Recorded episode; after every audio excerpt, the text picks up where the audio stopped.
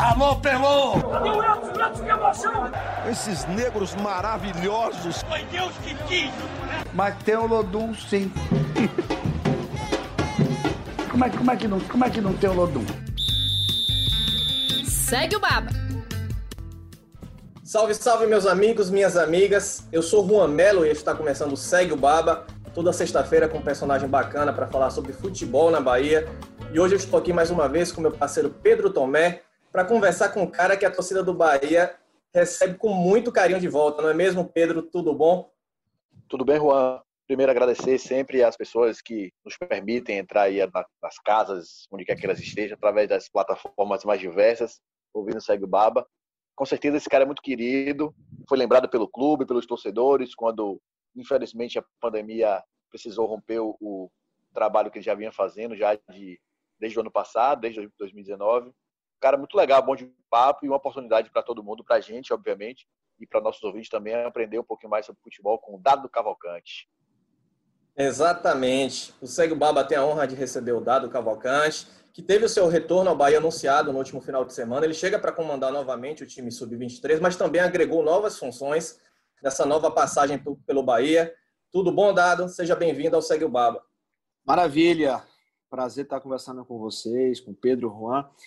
Bom, é... pois é, desafio novo pela frente, né? Um retorno para uma função que eu já conheço, né, por já ter exercido essa função, porém com um cenário completamente diferente. Então, os caminhos serão muito diferentes do que foram uh, tomados, as decisões que foram tomadas. No, eu costumo falar isso na temporada 2019-2020, porque o projeto da equipe de transição do Bahia, do, do Campeonato Baiano de 2020, se iniciou em 2019. E agora eu inicio também essa, essa condição, esse projeto de preparar e de montar uma equipe para disputar o Campeonato Baiano 2021 completamente, é, de forma completamente diferente do que aconteceu no ano passado. Pois é, o Dado, para quem não lembra, comandou o time sub-23 que mais tarde foi campeão baiano nessa temporada, só que nessa segunda passagem dele pelo Bahia, ele vai ser também coordenador técnico ligado ao departamento de futebol. E para esse início de papo, eu queria que Dado falasse um pouco sobre essa sua segunda função que as pessoas conhecem pouco, explicasse como é que ele chega para o Bahia e como é que vai ser esse trabalho com as categorias de base. Bom, é, basicamente a minha responsabilidade de que haja uma integração entre comissões técnicas, né? É, que nenhum tipo de, de, isolamento aconteça dentro do clube, que as, as decisões e as, e as principalmente as, a, a, a, os processos que, que seguem sejam uniformes. Isso é um facilitador a mais quando a gente entende e enxerga o último, é, a ponta do iceberg, é, quando o atleta chega do, do da base para o profissional. Então, a, a minha missão talvez seja um, uma missão facilitadora, vamos assim dizer, é, de, de diagnosticar primeiro o que, como a base do Bahia funciona hoje, de estabelecer as minhas ideias em cima dos processos que já existem, mas basicamente é de interligar essas comissões técnicas é, levando, né, utilizando como uma ponte para o profissional. Então, é uma, uma condição de, de ligação entre profissional e base. Eu teria essa responsabilidade, essa é a minha função na equipe profissional, vamos assim dizer, é, de interagir, né, de, de, de, interação entre as comissões técnicas. Essa interação, óbvio, não é só é, de, de, conversas, não é só de diálogos, mas de processos, né? de entender o que é melhor para o Bahia é, de forma crônica e não aguda, né? Porque a maioria das, das decisões tomadas no futebol, elas geralmente são decisões agudas, né? São decisões momentâneas. E é, é nosso interesse fazer algo um pouco mais crônico, de certa forma algo mais longevo, que traga traga frutos, né? É, nessa relação médio e longo prazo, que é a, a formação de jovens jogadores para o elenco de futebol profissional. Dado, você com certeza hoje deve ter um papel, obviamente que o torcedor lá na ponta, como você falou, olhando na ponta do iceberg, olhando no time, deve achar que talvez a função mais, a função principal dentro do Bahia seja do presidente, ou de Mano Menezes, talvez a de Gilberto, que é o centroavante do time.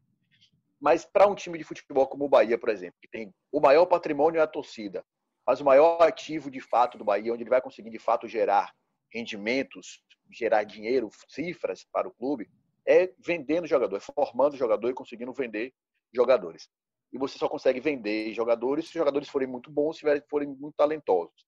E acontece hoje um problema muito grave, talvez não, não só aqui no Bahia, mas acho que é um problema crônico no Brasil, que a gente vê diversos talentos que são perdidos ao longo do tempo. Você olha na base e fala: Nossa Senhora, esse cara vai ser um excelente jogador. Ele não consegue despontar de fato no futebol profissional. Então, precisa essa transição precisa ser melhor trabalhada. Então, obviamente, para uma pessoa que eu sei que vai fazer essa função, né? você vai interligar as comissões técnicas e, obviamente, trabalhar a parte mais importante da transição entre o futebol de base e o profissional, que é muito complicado.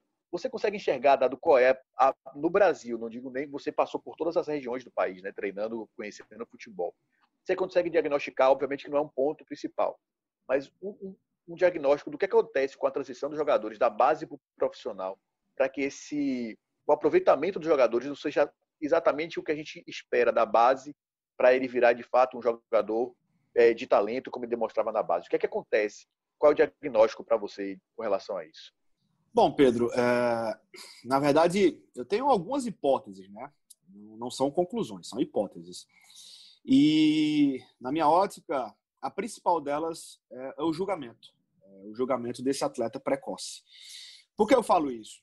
É uma das preocupações que eu sempre tive, e já na, na nossa primeira conversa, né, tive uma conversa junto com, com os treinadores do Sub-20 e do Sub-17 do, do Bahia, é, é, com que régua nós avaliamos os nossos jogadores, os nossos atletas. É, essa é a principal, é, a principal, né? Não estou dizendo que é só isso, mas essa é a principal, é o principal atributo, né?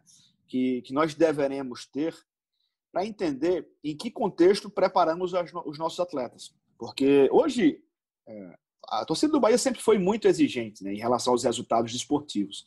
Talvez pela, pela administração é, correta no, no, no, crescimento externo do Bahia, no crescimento administrativo, no crescimento financeiro, a torcida espera mais dos resultados desportivos. E esperando mais dos resultados desportivos, aumenta ainda mais o nível de exigência com, com os jogadores que jogam, que vestem a camisa do Bahia.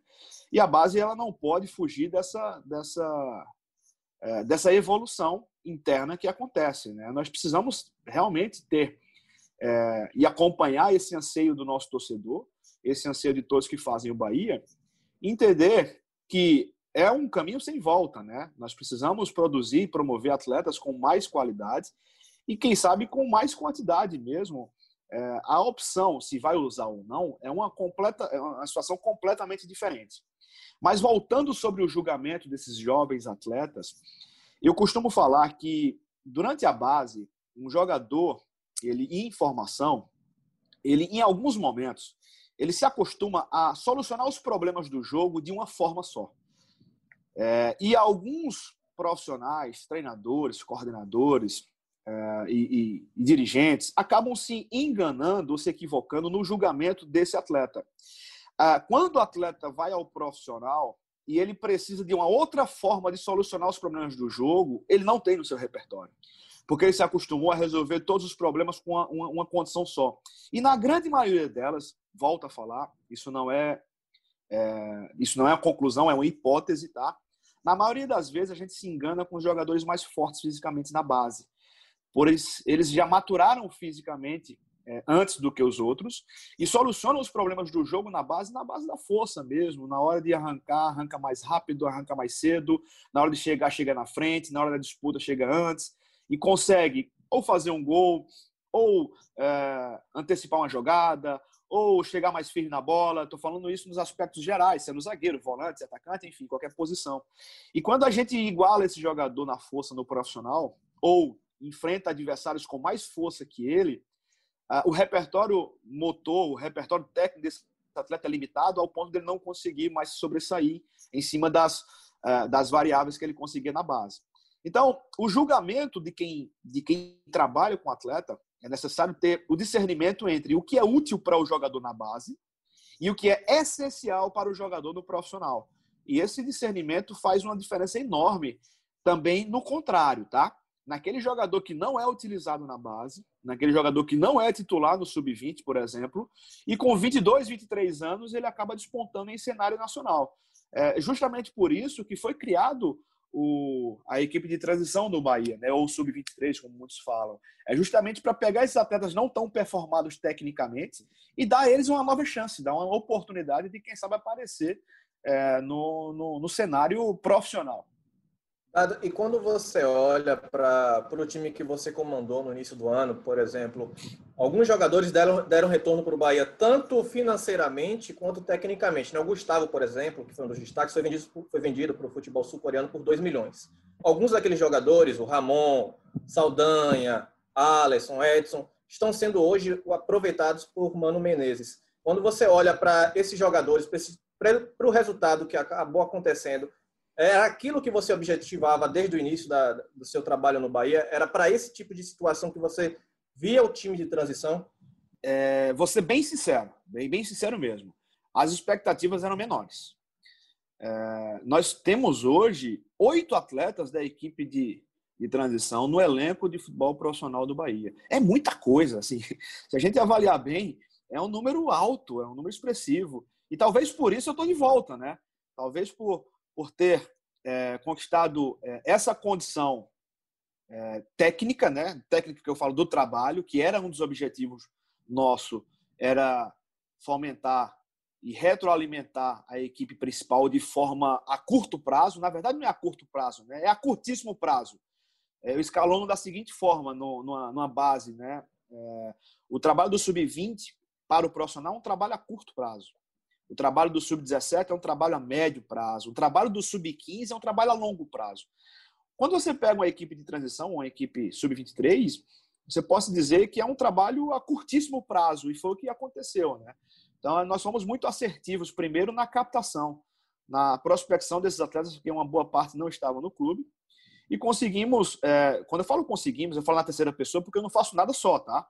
É o Bahia, foi o Bahia que fez, é, foi a instituição, foi a estrutura, as pessoas que, que iniciaram o projeto, foi o presidente que deu a cara e colocou o time de transição para jogar o Campeonato Baiano e falou: vai jogar e vai dar conta. E, óbvio, a comissão técnica os jogadores que se envolveram e se comprometeram com o trabalho. E, e, essa, e essa situação, ela não é corriqueira. E hoje, hoje nós temos esse quantitativo de atletas.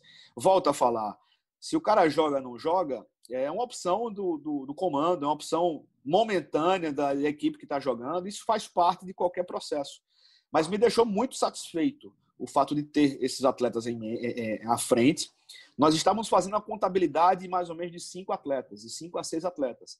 E se somarmos esses oito mais dois que foram negociados, né, nós temos aí dos nossos 25 a 26 atletas, a, a, o elenco da equipe de transição tinham 26 atletas e 10 desses atletas foram é, utilizados pelo clube, ou desportivamente aqui no clube, ou dois no caso de, de serem negociados para fora, que foram o Kaique e o Gustavo. Então, fiquei feliz demais, fiquei muito entusiasmado com essa resposta positiva no aspecto técnico e ainda paralelo a isso o aspecto desportivo, né? Nós fizemos bons jogos, nós é, fizemos um bom campeonato, éramos é, é, líderes do campeonato até a paralisação da pandemia. Então, posso dizer que nós atingimos muito bem os objetivos traçados para esse início de, de, de, trabalho que foi 2019 e 2020. Dado você, foi, obviamente você começou com outras funções, mas foi treinador muito jovem, né? Muito jovem, você já começou a treinar. E todo mundo fala que treinar, quando você começa, você dificilmente para, porque é, é, é meio viciante, né? adrenalina de ser treinador e tal. É, você terminou um trabalho recente agora na Ferroviária que você se queixou dessa cultura de troca de comando e que é cada vez mais comum. A gente conversava até hoje mais cedo lá no trabalho.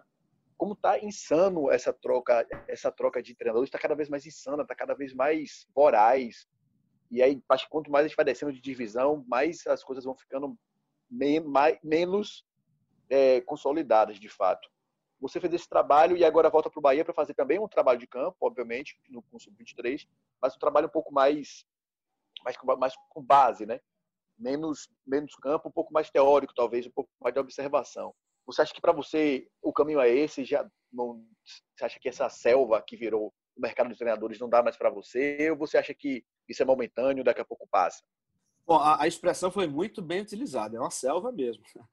A coisa está absurda. É, a, a, pandemia, a paralisação da pandemia e o retorno dos jogos é, houve inicialmente né, uma, uma, penso eu, erroneamente, né, eu me enganei, inclusive, eu achava que, que as pessoas teriam um pouquinho mais de cautela por entender a dificuldade que a pandemia trouxe para todos, né? É, em cima do processo de, primeiro, da perda, das perdas condicionantes do, do atleta de futebol, que, que, ficaram quatro meses, não é só sem jogar, ficaram quatro meses dentro de casa, só engordando e enfraquecendo, perdendo massa muscular, a verdade é essa.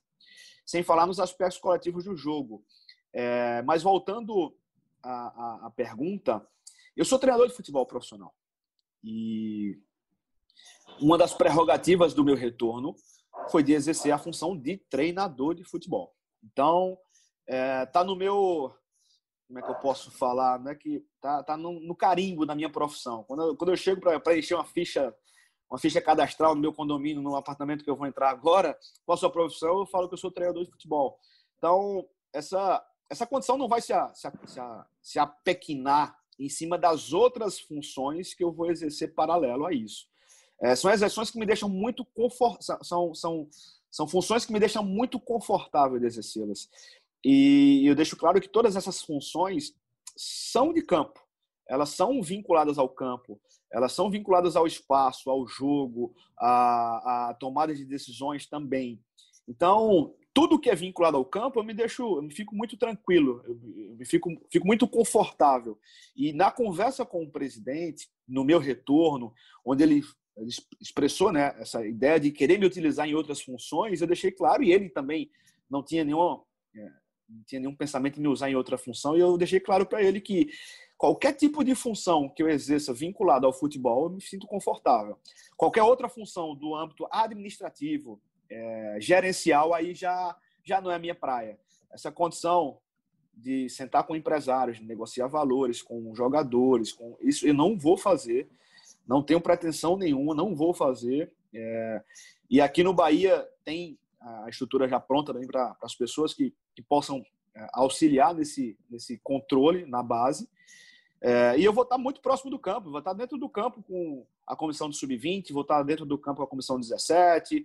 Quando voltarem é, as outras categorias, estarei próximo. Eu quero estar próximo também na iniciação, lá do pessoal do Sub-13, conhecer mais de perto os treinadores, conversar um pouco com eles. Essa será a minha rotina. É uma rotina técnica, uma rotina é, voltada para o campo e voltada para as decisões que se tomam dentro do campo. Ainda em cima do que o Pedro falou, quando você saiu do Bahia durante a, a pandemia, você foi para a Ferroviária, né? E foi demitido após sete jogos. Aí na saída do clube você até falou que nunca iria se acostumar com esse tipo de situação, né? Que saia com a integridade inabalada. Aí pessoalmente eu te pergunto, como é para você encarar esse tipo de instabilidade? É para você que tem esposa, tem filhos pequenos, para um treinador, treinador, pessoalmente, isso te incomoda bastante? Juan, muito. É, você pegou, você pegou uma, um lado, né? A sua pergunta se, se para um dos lados que poucas pessoas têm curiosidade de saber. Geralmente eu estou acostumado a responder as perguntas é, sobre derrotas, vitórias, triunfos, perdão é, enfim, sobre resultados, sobre, sobre andamento, e, e, pouco se fala, pouco se pergunta, se questiona sobre o lado pessoal, né? É, é, um, é um é dificultador a mais para mim, por ser um jovem treinador, hoje eu tenho 39 anos, eu, eu ainda vou ser jovem treinador, mais uns 10 anos aí pela frente, quem sabe, e a grande maioria dos meus colegas, né, que militam no futebol, eles têm famílias mais já bem estabelecidas, né? É, tem treinadores que já são avós, tem treinadores que têm filhos mais, mais velhos. Eu tenho um filho de 4 anos e tenho outro de 11 meses. O meu filho mais velho, Rafa, de 4 anos, ele já estudou em cinco escolas diferentes. Ele tem 4 anos de idade e já estudou em cinco escolas diferentes. É, a minha saída de Araraquara para Salvador, quando houve o convite, ela foi cercada de, de de tensão, porque eu não queria voltar para minha casa, minha residência fixa, porque ia aumentar significativamente todos os custos possíveis para ir para lá, para depois voltar para Salvador. Eu vim com a minha família para cá já direto, né? Eu tive que entregar uma casa que todos sabem, quem quem é inquilino aí sabe, você faz um contrato de 30 meses, além do, acho que é a lei do inclinatário, você faz um contrato de 30 meses, podendo entregar o seu imóvel sem multa com 12 meses. E quando você entrega com 3, 4 meses, a multa vem é, de forma estarrecedora, ninguém quer abrir mão. É, tive que arcar com passagens aéreas para minha família inteira e tinha levado uma, como eu esperava ficar um pouco mais de tempo na, na no meu último clube, né? É, fiz uma mudança verdadeira mesmo, assim, é, coloquei os carros entupidos de, de, de, móveis dentro da minha casa, levei bicicleta, enfim, são coisas bem pessoais mesmo. Tô até desabafando um pouquinho com vocês, porque você me deu essa oportunidade, Juan. Então, é um, é um lado que ninguém enxerga, que ninguém entende, que ninguém vê. E a quantidade de interrogações que passa na cabeça da família é muito grande. Então, é necessário ser muito assertivo, é necessário ter pessoas compreensivas ao seu lado. A minha esposa é muito compreensiva é, ao extremo por encarar essa, essa batalha comigo. Algumas pessoas falam, ah, por que não vai sozinho? É, é aquela comparação que eu, que eu fiz anteriormente, né? É, eu tenho uma família, tenho um filho com 4 anos e com outro com 11 meses. Eu não quero estar longe dos meus filhos, eu quero estar acompanhando o crescimento e evolução deles. Eu quero participar da educação deles. Uh, tem muita gente que, tem muitos treinadores que já têm uma certa idade que os filhos já são criados. Tem muita gente que, que os filhos já estão na universidade. Tem, tem né, como eu falei, tem treinadores com netos. Eu não. Eu sou jovem mesmo, então eu tenho que me adaptar a essa condição extrema que o mercado do futebol para treinadores de futebol nos traz. Então, é uma vida muito difícil, muito complicada, mas eu sigo é, valentemente é, em busca dos meus objetivos. Dado, aproveitando essa sua. A gente, a gente aqui invariavelmente conversa sobre isso, né, com nossos convidados. É, as pessoas julgam o jogador de futebol, primeiro que trata como super-herói jogador de campo, né? o jogador ele é rápido, ele é forte, ele tem que se virar. E, enfim. Mas semana, semana passada a gente entrevistou o Juninho Capixaba, a gente falava sobre isso e ele falou: quando a gente entra em campo, tudo entra junto. Tudo, tudo vem junto para dentro da, da, do campo. Toda a história que o cara passou, por tudo que ele viveu, até a própria semana ali, porque quando acaba o treino, ele vai para casa, tem a família dele, trata tudo mais. E aí eu vou me lembrar rapidinho, antes de entrar de fato na pergunta, que vai fazer sentido com relação a isso que eu estou falando. Estava falando, na, na, tem uns 15 dias atrás, o Atlético de Alagoinhas, que foi o, foi o finalista do Campeonato Baiano desse ano, é, o jogador estava conversando com, jogador, com, treinador, com torcedores que estavam cobrando a diretoria por não estar tá pagando salário. Ele falou: Minha mulher está me cobrando. E ela me disse assim: Para que, que você foi? Ele disse para você não ir. Então, tem toda essa questão do questionamento de como o futebol às vezes mexe com a família, às vezes a gente não sabe, né? Porque a gente, quando entra no campo, 90 minutos, passou, já foi, bateu, ok. E a gente não tem, as pessoas de modo geral não têm esse cuidado, né? E como isso de fato interfere muito. E aí você falou, Dado, dessa questão aí da, da, da, da pandemia, de achar que tinha mudado. É, parece que piorou, é um espelho da sociedade o futebol de fato. Como é que você enxerga essa mudança hoje? Você acha que depois que passar essa pandemia, o futebol vai ter uma mudança de cenário para melhor ou para pior? Ou você acha que não vai, vai ter grande diferença? É, eu, eu é, é, fato que piorou. Né? É, a conclusão é na, na, minha. Inclusive saiu um estudo, né, recente sobre sobre essas trocas, essa troca de comando, né, a, a, a incidência e a influência disso no mundo. E aqui no Brasil é absurdo. Então, eu não tenho dúvidas de que piorou. E eu tenho convicção de que não vai melhorar. Só existe uma, uma forma. Só existe uma forma da. da, da... Porque é simples, né? O, o treinador, a, a, a condição específica do treinador, a imagem do treinador, a figura do treinador, culturalmente, é, enraizadamente, já virou o responsável. E na grande maioria, não falo todos, tá? É, principalmente dos clubes menores, dos clubes pequenos, o treinador é contratado para ser responsável, quase sempre pela derrota. É assim que os, as, os dirigentes enxergam o treinador. Vou trazer alguém para se responsabilizar, vou tirar o meu da reta e vou colocar no dele. É, o que é que eu, por, que, por que, é que eu falo que não vai mudar? Ah, e, e, vou explicar o porquê. É, só existe uma forma dessa condição ela, ela mudar, através da legislação. É, é necessário uma avaliação maior e uma mudança significativa na legislação do futebol.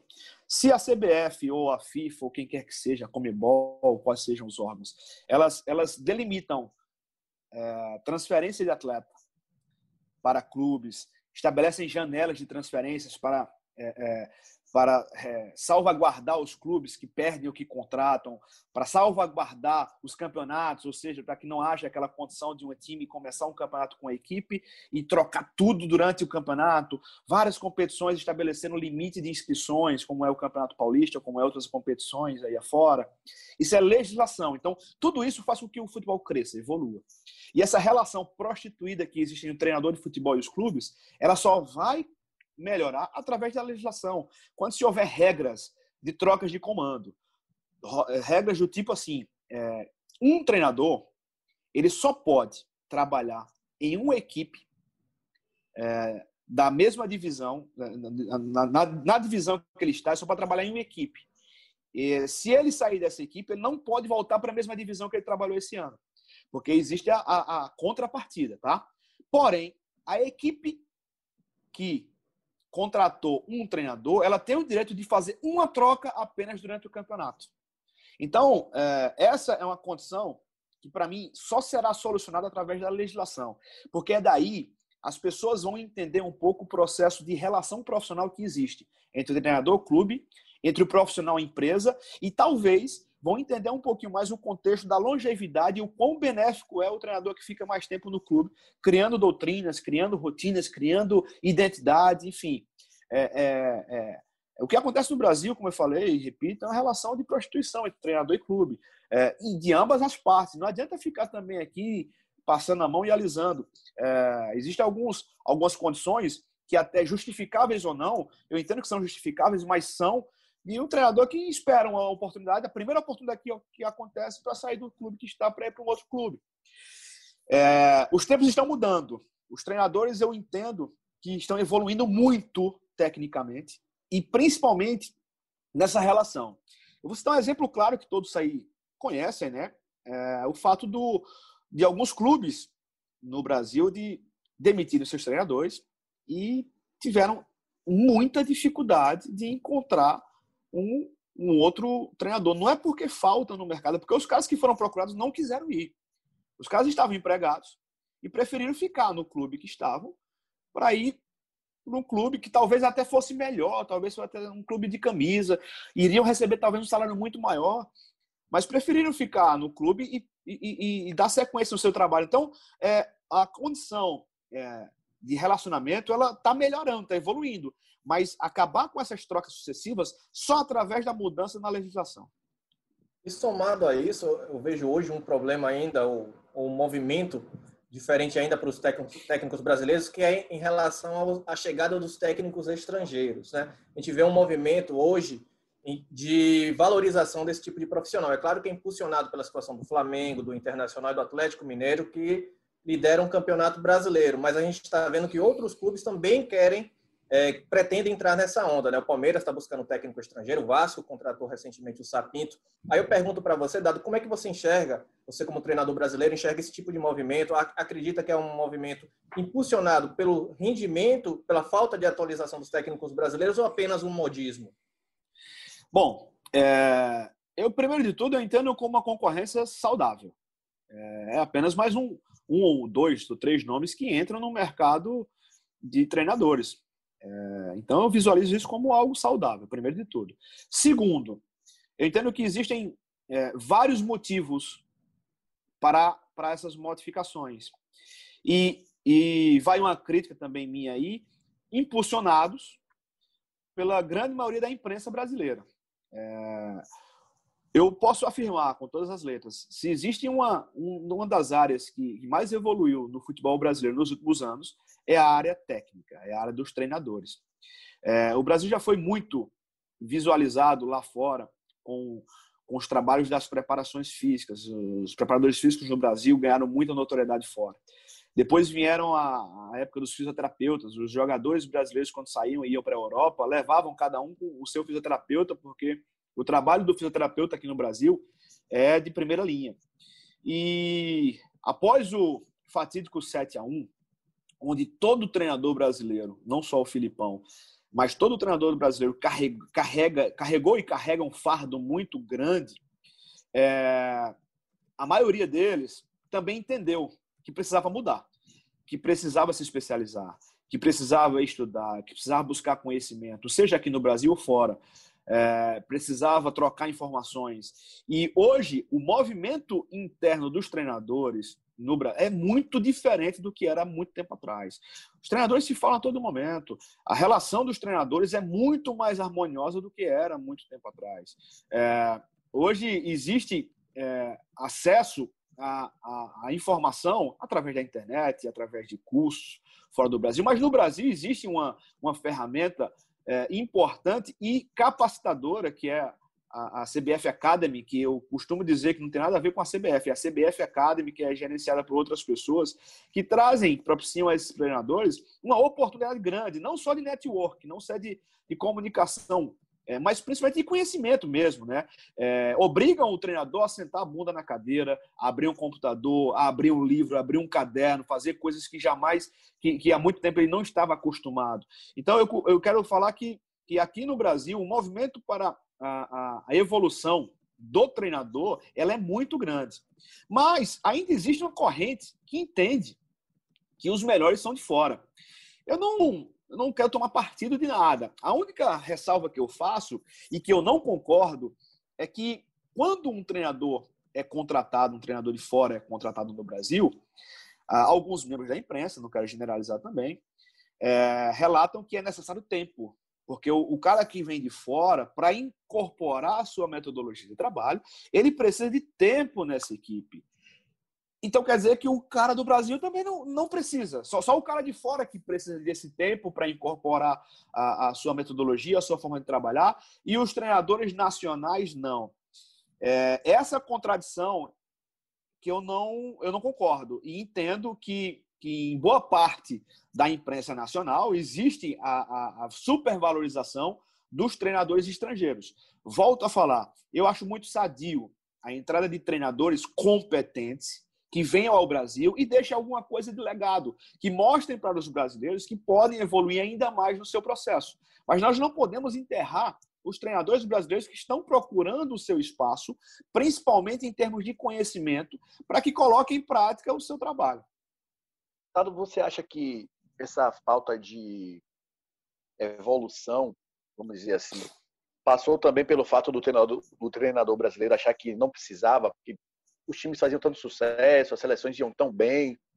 Engraçado que desses grandes treinadores, é, Tele durante muito tempo era a grande inspiração daqui e Tele era um estudioso, era um revolucionário, todo mundo sabe disso. Quem teve a oportunidade de ler, por exemplo, é, ouvir, ler o livro de, de Guardiola, o primeiro, ele cita Tele, como ele se inspira em Tele na forma como ele monta os times, é, do, do, grande jogo entre Milan e, e, São Paulo, quando tem a conversa deles lá, dos treinadores, o acerto para jogar um futebol arte, era um treinador que era um vanguardista. E aí, de uns anos depois, começou a, os treinadores a acharem que é o que acontece mais ou menos com um comentarista de futebol. Ah, o cara é jogador, ele sabe o que fala. Ele, ele sabe o que faz. Você acha que aconteceu assim, dos treinadores brasileiros meio que acharem que eu não preciso estudar porque eu já tive no campo, eu sei o que eu faço, eu sou brasileiro, eu sei de futebol? Ou você acha que ou é uma cultura nossa mesmo que eu lembro que acho que Bruno Pivetti falou isso pra gente que a ignorância é fácil, a ignorância você estar na ignorância é muito simples porque ela é confortável, né? Ela é convidativa, ela é confortável. Você acha que passou por isso, por uma falta de evolução, falta de estímulo também dos clubes, ou a classe de treinadores começou a achar que tudo bem, eu já joguei bola, se eu passar para lado de lá, tá tudo bem, tá tudo fácil. Não teve um estímulo de, fácil, de fato para o estudo, para a evolução. Bom, é, eu assim, que quando a gente começa a falar sobre treinador, a gente acaba generalizando, né? Acaba envolvendo muita gente que não está no processo. Mas é, eu, eu também eu, eu vou concordar que por um momento houve um relaxamento de profissionais, principalmente e aí até faço uma crítica à nossa classe, principalmente aos profissionais é, que trabalharam fora do país. É, o Brasil tinha um mercado muito é, consolidado na Arábia Saudita, ah, no Kuwait, no Egito, naquela região da, da África, Ásia, e os brasileiros foram perdendo esse espaço pelo relaxamento dos profissionais que lá estavam, que chegaram lá com muito êxito, com muita competência, com muito mérito, mas que ao chegarem lá e obtiverem os resultados expressivos de forma desportiva, relaxaram de uma forma tão grande que passaram a imagem do treinador brasileiro lá fora de ser um cara relaxado. E acho que essa condição fez com que nós perdêssemos o mercado dali para o resto do mundo. É, nós nunca fomos é, taxados como os melhores treinadores do mundo. Nós nunca, nunca tivemos uma posição consolidada na Europa, que é o berço do futebol mundial. Nós nunca tivemos. Mas nós sempre tivemos grandes treinadores fazendo boas campanhas mundo afora. E hoje é, a gente conta nos dedos os treinadores que estão fazendo essa campanha. E a gente sabe que é uma condição de rebote, mas entendemos também que o fato desses caras estarem lá estrategicamente também vai ser uma condição boa, benéfica, para que a nossa, a nossa classe evolua. Volto a falar, primeiro internamente, primeiro internamente, para depois é, conquistar e, e conseguir a, a, aceitação e o, e o, e o reconhecimento é, fora do país. Passo e, e também é, direciono a isso uma condição específica, volto a falar de legislação é, falando sobre licenças para trabalhar. A, a, licença brasileira, a licença nacional, ela é muito jovem, muito nova. A, a licença Brasil, ela tem no máximo 10 anos. Se pegarmos os treinadores na Europa que são licenciados, tem gente com mais de 50 anos de licença. Então, assim, é um conceito novo também, é uma coisa nova que está se reestruturando. Por isso que eu falo, é, é, é algo, é, é algo que vai passar. Em que nível os treinadores brasileiros vão estar daqui a uns anos, não faço ideia, não sei. Mas eu posso afirmar que hoje nós não estamos tão atrás dos grandes nomes europeus como se imagina, ou como se, se rotulam através de, de imprensa. Nós vamos chegando na parte final do podcast e para esse momento eu queria só que o Dado falasse sobre a recepção do torcedor do Bahia nesse retorno e o desafio que isso também se torna, né? Não sei se ele acompanhou nas redes sociais, mas pelo menos na minha bolha, quando foi anunciado o retorno do dado, a torcida, alguns torcedores comemoraram bastante, né? Pelo trabalho, pela, pelo trabalho que foi feito no início do ano, pelo título conquistado. E eu queria saber dele se ele acompanhou e o que, que ele, se ele esperava essa recepção nesse, nesse retorno ao Bahia e o que pensa desse desafio no clube. Cara, foi muito bacana, foi, foi muito legal, muito legal mesmo, assim, esse reconhecimento, esse, esse carinho. É, eu fiz questão de, é, de gravar um, um, um vídeo, né, que, que, que, a nossa assessoria de imprensa soltou nas redes sociais, é, e eu externei exatamente o meu sentimento, assim, de alegria e querer retribuir esse carinho que o torcedor teve comigo. É, é, muita gente também entrou nas minhas redes sociais, né, me dando palavras de incentivo, e não tenha dúvida que isso só aumenta a responsabilidade. É, isso, essa é uma condição que que é um afago, que é uma, é uma coisa boa, é uma coisa bacana, assim, de, de trazer para mim um conforto, de ter feito a escolha correta, de voltar para um lugar que, que é meu, que eu, que eu tenho muita, é, muito envolvimento, tem muita sintonia, e ao mesmo tempo ter, porra, eu não posso decepcionar essa galera, velho.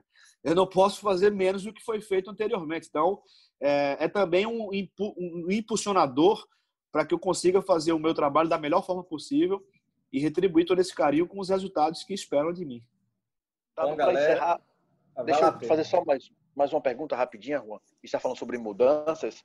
É, o projeto do Bahia, obviamente, para o Campeonato Baiano do ano que vem, deve ser um pouco diferente por questões de, de investimentos, né? Talvez a, a, trazer os jogadores de fora, como o Bahia trouxe, não seja tão simples por conta do. Como todo mundo teve uma redução de gastos, né? De fato. É, você acha que vai ser mais difícil montar o time com com o mesmo êxito que teve de conseguir botar 10, 12 jogadores no time de cima? Ou você está pronto para assumir os jogadores mesmo da base? Você acha que dá conta? Não, vai ser bem mais difícil, eu vou explicar por quê. Não é só o aspecto financeiro, é o aspecto tempo mesmo. É, o ano passado, é, quando eu cheguei no Bahia, o Bahia já tinha 15 jogadores na equipe de transição. São aqueles jogadores do profissional que não estavam sendo tão utilizados, precisavam de um. Nós tínhamos 15 jogadores, então a prospecção veio em cima disso. Eu fiz nós fizemos, né? Perdão. É, nós fizemos uma prospecção inicial para disputar um campeonato brasileiro de aspirantes. Então, esse brasileiro de aspirantes, ele serviu de balizador. É, fizemos uma baita campanha, fomos terceiro lugar no brasileiro, perdemos a semifinal para o Inter. Mas depois do Campeonato Brasileiro, eu sabia quem eram os jogadores para jogar o baiano e quem não jogaria o baiano, para depois passar por um novo processo que aí sim era de investimento financeiro para trazer os caras. Dessa vez, nós não temos esse brasileiro de aspirantes para fazer os testes. Então, nós não temos o time, nós não temos o campeonato, então vamos partir praticamente do zero. Eu entendo que é necessário um processo de renovação na equipe de transição, porque o nome da transição é passagem. Então, precisamos buscar novos Gustavos, é, buscar novos Ramons, é, novos jogadores. Essa prospecção será um pouquinho mais difícil. E vamos utilizar como propulsor a rapaziada do sub-20, até por uma questão financeira e por entender também que o nosso sub-20 está muito mais preparado, está muito mais equilibrado do que era no ano passado, tem mais jogadores é, com uma condição um pouquinho melhor tecnicamente para fazer parte dessa, dessa equipe de transição e óbvio que isso vai trazer essas dificuldades e com a expectativa de que a gente consiga os mesmos resultados, né? Quem fez isso uma vez tem que fazer isso de novo e tem que fazer melhor. E essa, essa é a, a obrigação de quem está aqui e esse é o anseio do nosso torcedor. Então, por isso eu entendo que vai ser bem mais difícil fazer o trabalho, mas vamos tocar o pau, vamos embora, vamos embora que o tempo vai passando já. Pois é, a cobrança vai ser muito maior, né? Bom, pessoal, vamos ficando por aqui. Dado, muito obrigado pela participação. É, e sinta-se à vontade para voltar outras vezes, participar do Segue o Baba e boa sorte nessa sua nova jornada no Bahia. Maravilha, Juan. Um forte abraço, um abraço ó, ao Pedro, a todos que estão no, nos vendo agora e, e, segue o Baba, né? segue o Baba. Pedrão, brigadão. Até a próxima, meu parceiro. Obrigado, obrigado de novo a oportunidade de a gente aprender um pouquinho mais. Quando a gente ouve pessoas como o Dado que pensam futebol assim, é sempre uma aula, é sempre uma oportunidade muito grande de aprender mais sobre o futebol e suas entranhas. Valeu, galera. Exatamente. É isso, pessoal. Lembrando que você pode escutar o Segue o Baba nas principais plataformas de podcast, também no ge.globo. E até a próxima sexta-feira. Forte abraço. Alô, Pelô! que emoção! Esses negros maravilhosos. Foi Deus que quis. Mas tem o Lodum, sim. como, é, como, é que não, como é que não tem o Lodum? Segue o Baba.